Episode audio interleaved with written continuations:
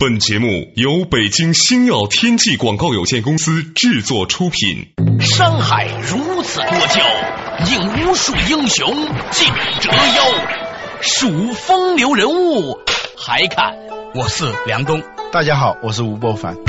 两个男人孕育五年，梁东、吴伯凡帮你坐着打通经济生活任督二脉，东吴相对论，好戏马上开场。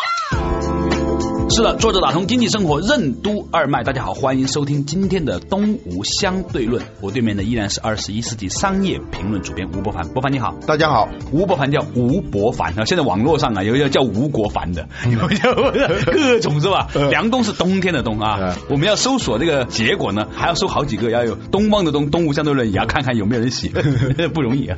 大家统一啊，在国庆期间的时候呢，长期的听众朋友呢都会发现说，东吴相对论重播了两期精华片。片段啊，有两个原因，一个呢是梁冬放假，另外一个呢是吴伯凡出差，或者是梁冬出差，吴伯凡放假。总而言之，大家都不容易，体谅一下啊！感谢大家包涵。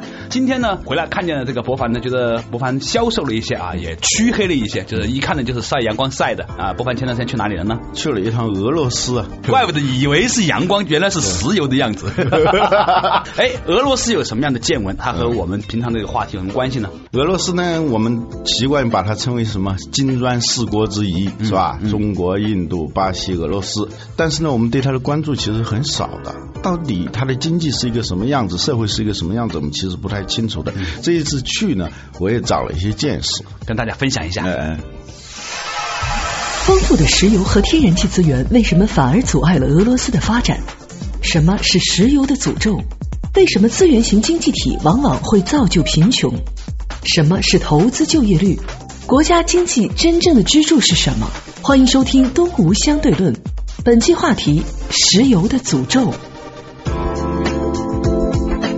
这个总体上说，那个俄罗斯的经济真的是不太好。我买了一本八一年出的莫斯科的画册，当时他们办完奥运会以后出了一本画册，展现呃莫斯科的后奥运时期啊雄伟壮观的那种建筑啊，整个欣欣向荣是吧？那种样子。我很奇怪的是，那个那个画册呢，跟现在的莫斯科没什么差别。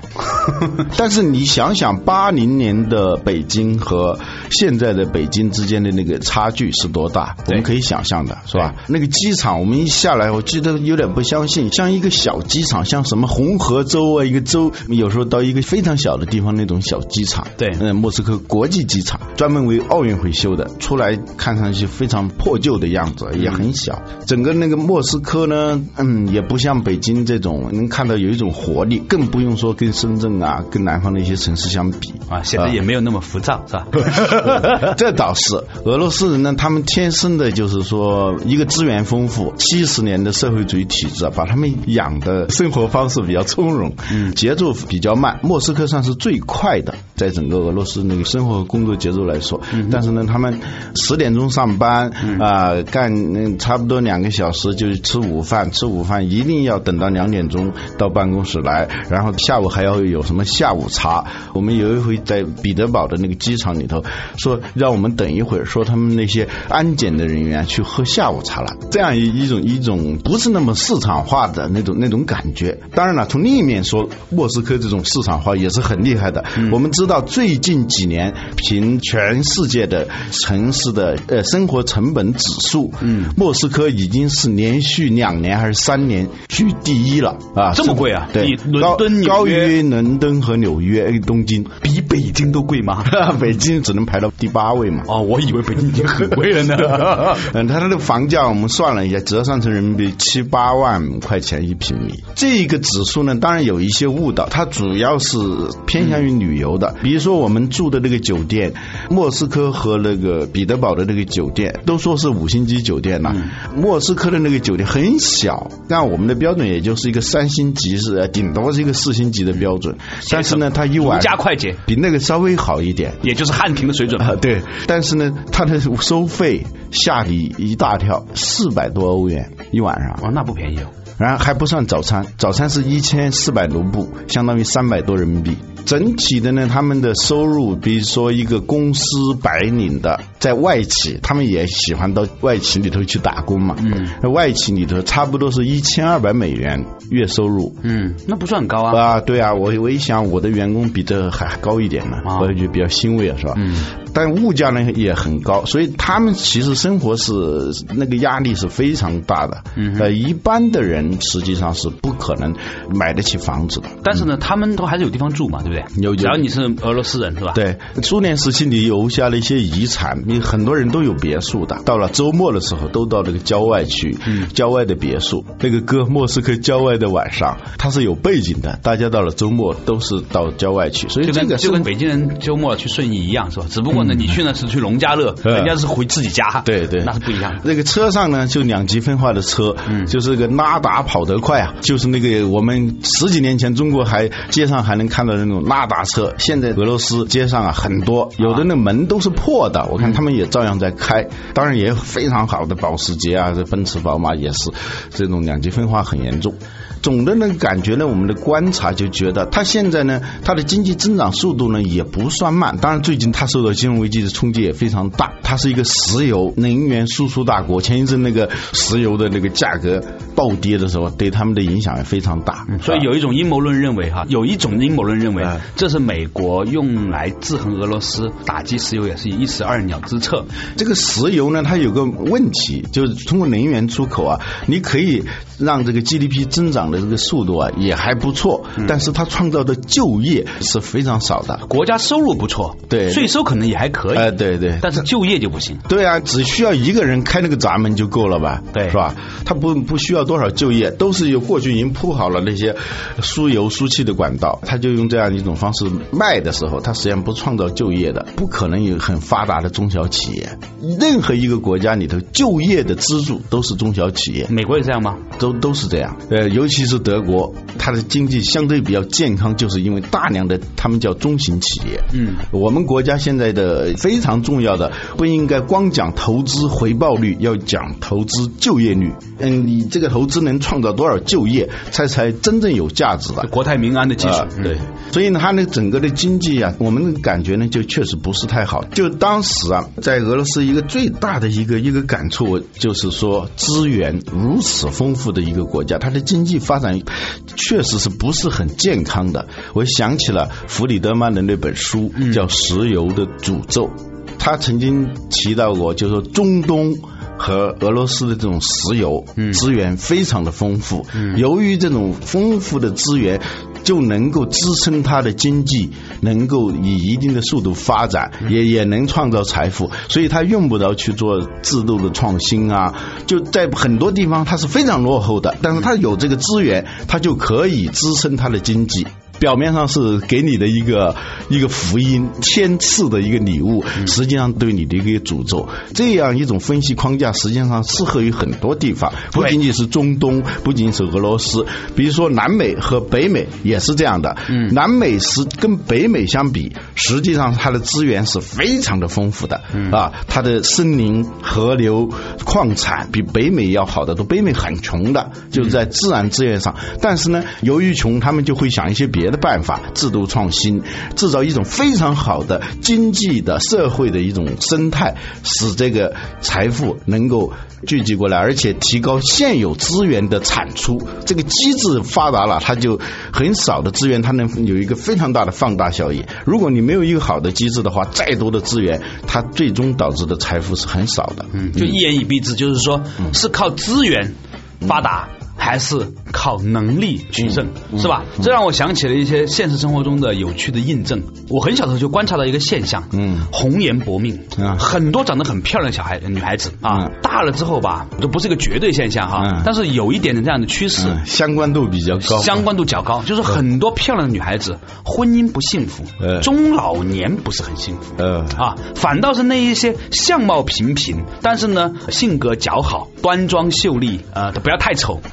这种人呢，人生是在进步的。嗯，他可能呢，二十二三岁的时候毕业出来，找一份两三千块钱工作，然后呢，到了五十岁的时候呢，呃，老公也很幸福，然后小孩子呢读书读的不错。嗯有一些人呢是一开始工作的时候，甚至在大学的时候、中学的时候，他已经获得了很多东西了。嗯晚景反而不是很好。嗯，资源的诅咒嘛，表面上是一个礼物，实际上是个诅咒。对，就是说呃，我后来也观察了一下哈，当然这个不绝对哈。我后来观察呢，发现呢，的确这个世界上呢，很多漂亮的女孩子，由于她们在很小的时候啊，嗯她可以几乎不用太努力，嗯可以获得很多东西。嗯男朋友也好啊，工作机会也好啊，嗯他会认为这些东西呢是本来就应该这么简单就获得的。嗯。所以当有一天，当这这些资源，嗯。我们知道美丽是一种资源啊，嗯嗯。这种资源在枯竭的时候，他们以前所应该保存下来的，或者学习或者增长得的那些能力，嗯。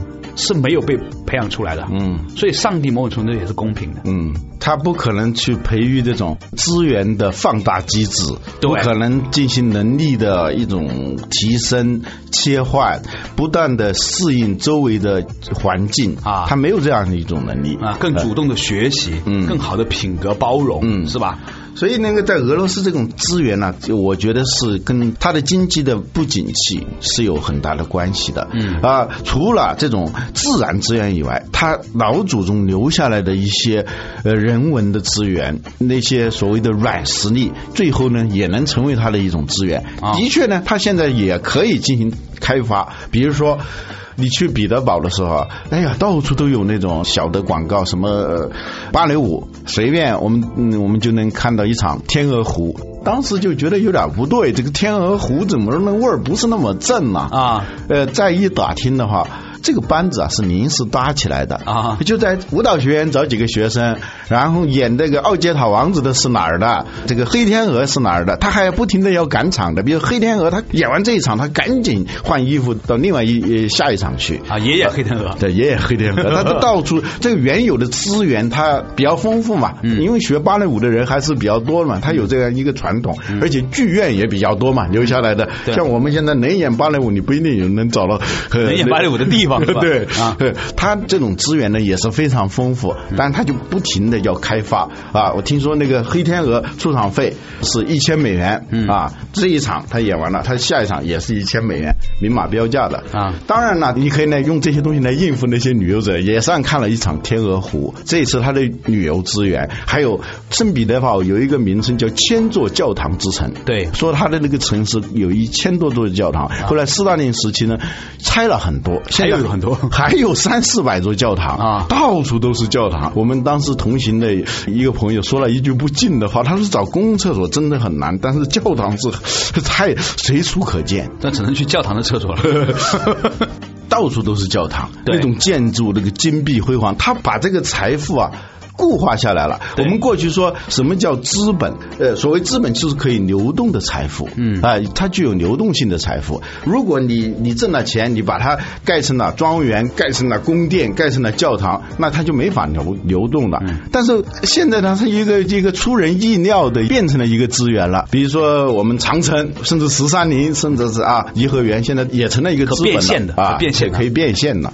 所以它的这些人文性的文化资源也很丰富，使得它呢就是变现这些东西就可以了。嗯，东宫是世界四大博物馆之一，它的产品是三百八十万件。嗯三百八十万件是什么概念？你在每一件产品面前停留一分钟，呃，一天八小时，要用十七年的时间看完这些产品。哇，这些资源当然好多是抢来的了，是吧？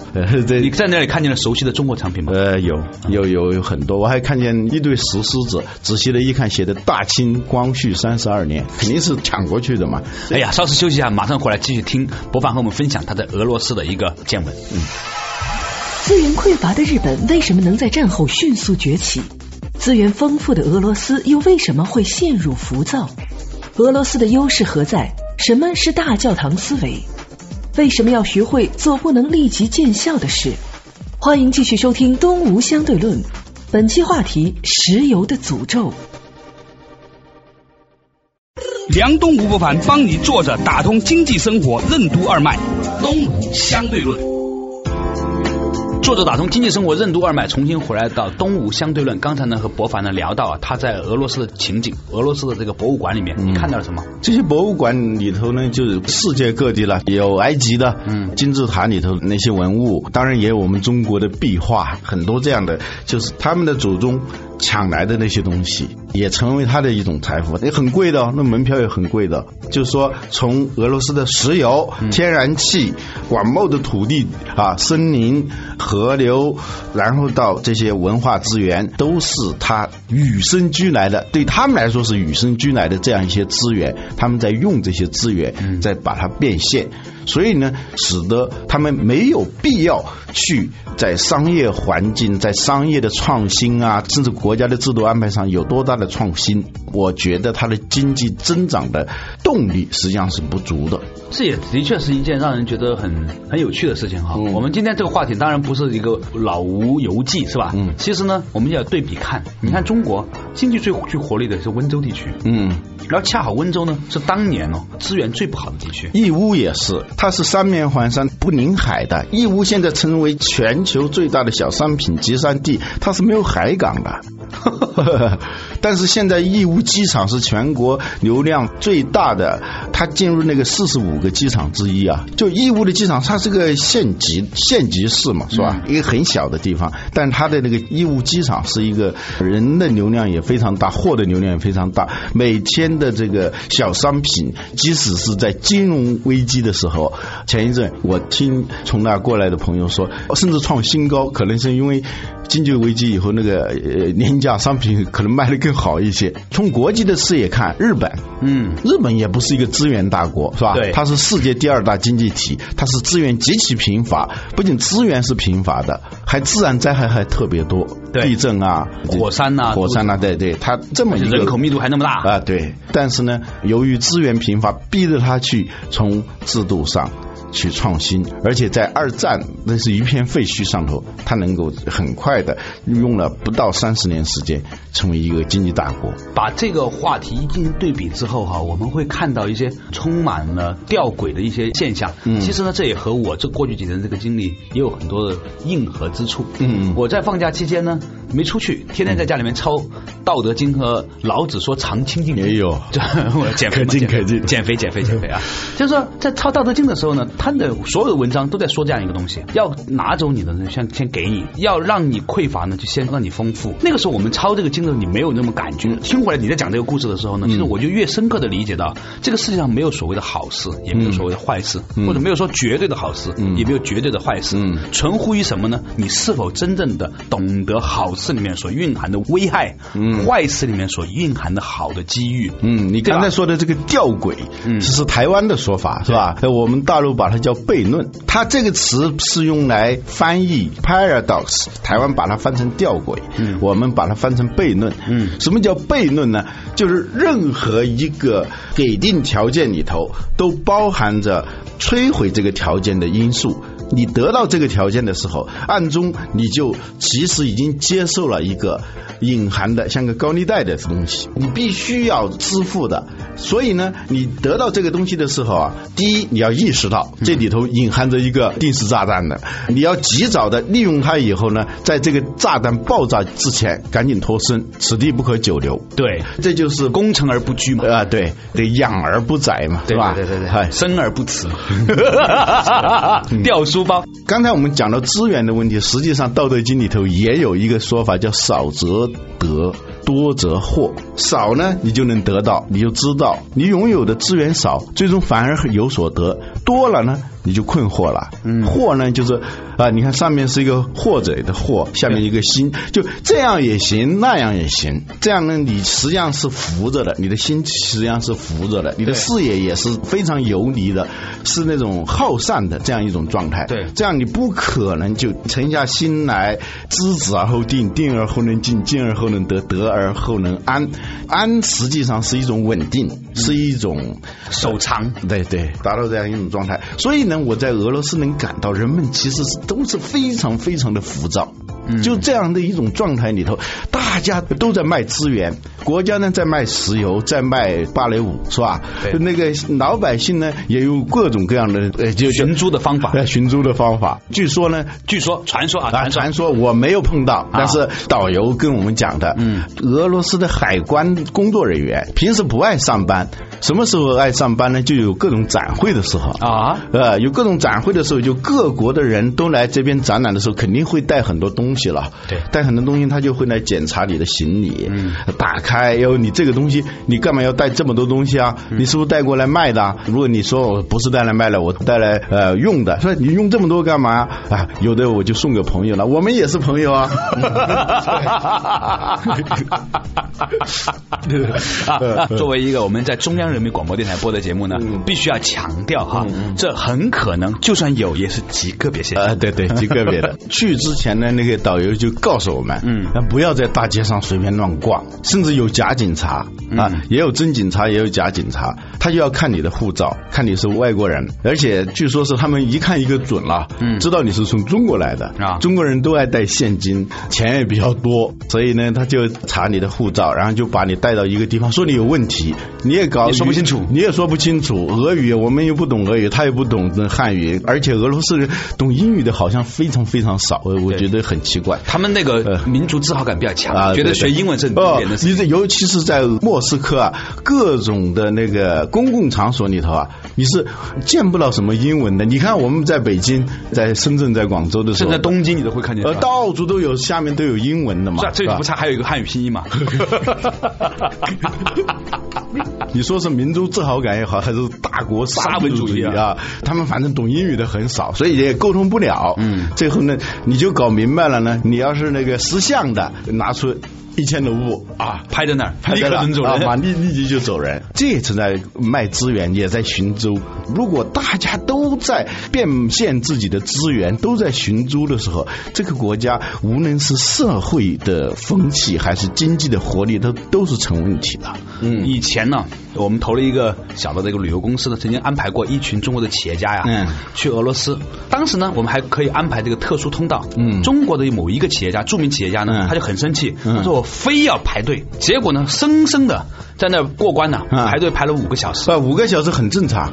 我们出关的时候啊，嗯在莫斯科啊，那个出关用了两个小时。嗯那个导游啊，就觉得我们太厉害了，一定是我们有什么关系。实际上，就那边接待的那个导游，跟我们一块去的那个导游，他告诉我们，实际上我们就多花了一一一点钱每个人。对所以他就走的比较快。那些海关对我们那个态度都是不一样的。对，那个我刚刚讲的那个呃那个企业家朋友呢，他说他之所以不走特殊通道，非要排五个小时，嗯。排完之后他就说他坚信中国在某一些方面，嗯。俄罗斯要花很多年都追不上，就是说这不是资源决定的问题，是整个的国家效率嗯。所所带来的。咱们这个刚才说的其实只是一个也比较片面，说任何事情它都有两面性，是吧？你这次到俄罗斯，你觉得最值得你学习的，最值得咱们这个中国人啊向俄罗斯人民学习的东西是什么呢？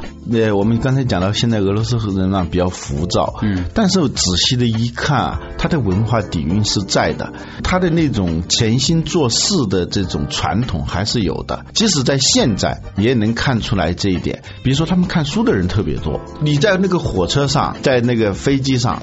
他们都是在看书，不是在看报纸。这个很有那么厚的书，他们都在看。你在中国看的不是看报纸，是看手机短信。对对对，还真是，可能他们也不习惯发短信，很少有见到那个在那不停的在那按全世界只有韩国、日本人和中国人喜欢玩手机呃。手机成为我们的香烟嘛，是吧？对在禁烟场所里头，你感到很无聊的时候，随时一掏出来，能够啊占用你的视觉、对啊、触觉，啊是吧？那个那个想象力，哎，很奇怪，确实是没有玩这些东西的。对就是看书的人还是非常多的。嗯我去了一趟那个阿尔巴特街，这是啊多少年前的这个想象当中一定是要去的地方。请给我们介绍一下这个什么什么呃什么特街来着？啊，阿尔巴特街 是是俄罗斯的文化名人们聚居的一个地方。是他们那个时候没有什么富人区，最崇尚的还是有文化的人就，那些画家、艺术家。契科夫啊。啊，对对，普希金曾经在那儿住过，还有一个一个塑像。它是一条步行街，那个书摊儿是比卖什么摊儿都多，就在那条街上。呃，我们也能看到，就是说现在它的经济状况不好，但是它的那个底气还是在的。在俄罗斯的时候，因为有很多教堂，莫斯科的教堂稍微少一些，但是它的那种大型建筑啊也是非常多的。那种我们可以用宏伟来来形容它，真是开了眼。它的俄罗斯饭店可以同时接待六千个人居住，这么大的饭店哦，他做都是那种大手笔的。看到这些时候，我就想起了一个一个词，叫大教堂思维。我解释一下，对，就在现代社会里头啊，我们由于很少建教堂了，顶多是把过去的教堂开放一下旅游。西方的那些大教堂，无论是科隆大教堂还是什么索菲亚教堂，所有的这些教堂啊，它不是说一年两年、十十年、二十年就建起来的。科隆大教堂据说整个的建设的周期啊，有有三百年的历史，就从从。设计到逐渐逐渐的建，最后到完全建建成。中国我估计也就是长城干过这种事，那是军事工程吧？对，或者是故宫也没有这么长，因为它那个建筑难度是非常高的。你想那个时候又没有起重机。我们的中国的建筑啊，它是平面建筑，故宫啊，故宫就那么摊出来，总共就是都是一些平房嘛，对，还是比较好建的。前工业时代建那么高的那种教堂，而且都是石材啊，我们都是木头嘛，它都是石材，非常笨重的。从设计到整个的施工呢，是非常难的。嗯，几百年的历史，所以呢，中间还历经了多少次战争啊？啊，对对，有时候呢，建建建还没建成呢，又一个战争又把它都换掉了啊，又又把它毁坏了。但他不停的建，也就是说呢，这个 founder 最早的这些设计者想建这个工程，最初的这些设计者，最初启动这些工程的人是看不到这个工程完工的那一天的，嗯，但是他们也必须要去做。几百年就能那样做做下来啊，最快的也是几十年把这个工程最后建完。而且这样的教堂数量极多是吧？对，非常多。这种思维呢，就是有人提出一个大教堂思维，就是说在商业领域里头，我们也要有这种大教堂思维。现代社会的这种，尤其是被金融、被资本过多干预的这些企业，它肯定不会有什么大教堂思维，都是投资省。见效快啊！今年投资，明年恨不得就去去纳斯达克上市，马上套现。这样呢，你就不可能做出真正大手笔的东西。我在俄罗斯能感觉到他们有这种大教堂的这种思维。我们中国真正要出现世界级的企业，这些企业的领导人一定要学一学这种大教堂思维。还有看书的人比我们多。